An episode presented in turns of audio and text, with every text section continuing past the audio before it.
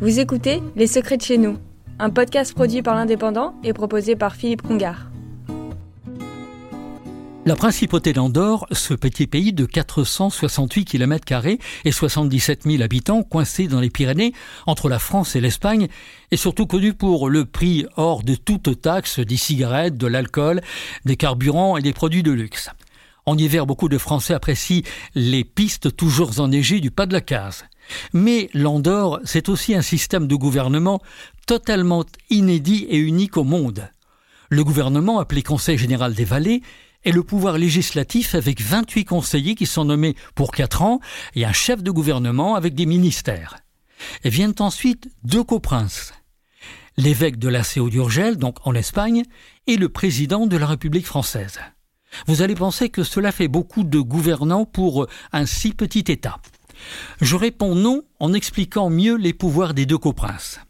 Depuis 1993, leurs missions ont été largement allégées, les Andorrans ayant décidé de voter eux-mêmes leurs lois et leur budget.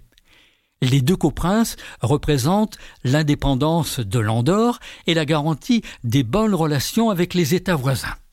La France possède une ambassade à Andorre-la-Vieille, la capitale. Les services postaux sont gérés par la France et par l'Espagne. Les services de police et de douane sont régis par le gouvernement andorran. Les villes sont divisées en paroisses, sept au total. Trois systèmes d'éducation cohabitent parfaitement. L'andorran, le français ou l'espagnol. Les langues les plus utilisées sont le catalan, langue officielle, l'espagnol et le français. Pour la santé, les Andorrans ont toujours su compter avec leurs coprinces. Pour de grosses interventions, ils peuvent choisir entre leurs deux voisins grâce à des accords signés avec la Sécurité sociale française et la Caisse espagnole. En principauté, la CCASS, Sécu Andorane, gère l'hôpital, des centres de soins et des médecins conventionnés unanimement reconnus.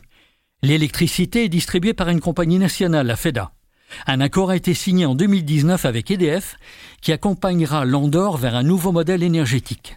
Les Andorrans, en plus de payer très peu de taxes, ont un prix de l'électricité parmi les plus bas en Europe. Nul doute que le coprince français a contribué à la signature de ces contrats avec EDF. J'allais oublier la RTVA, Radio-Télévision Andorrane, qui compte depuis 1989 deux chaînes de radio et une chaîne de télévision publique, toutes en langue catalane.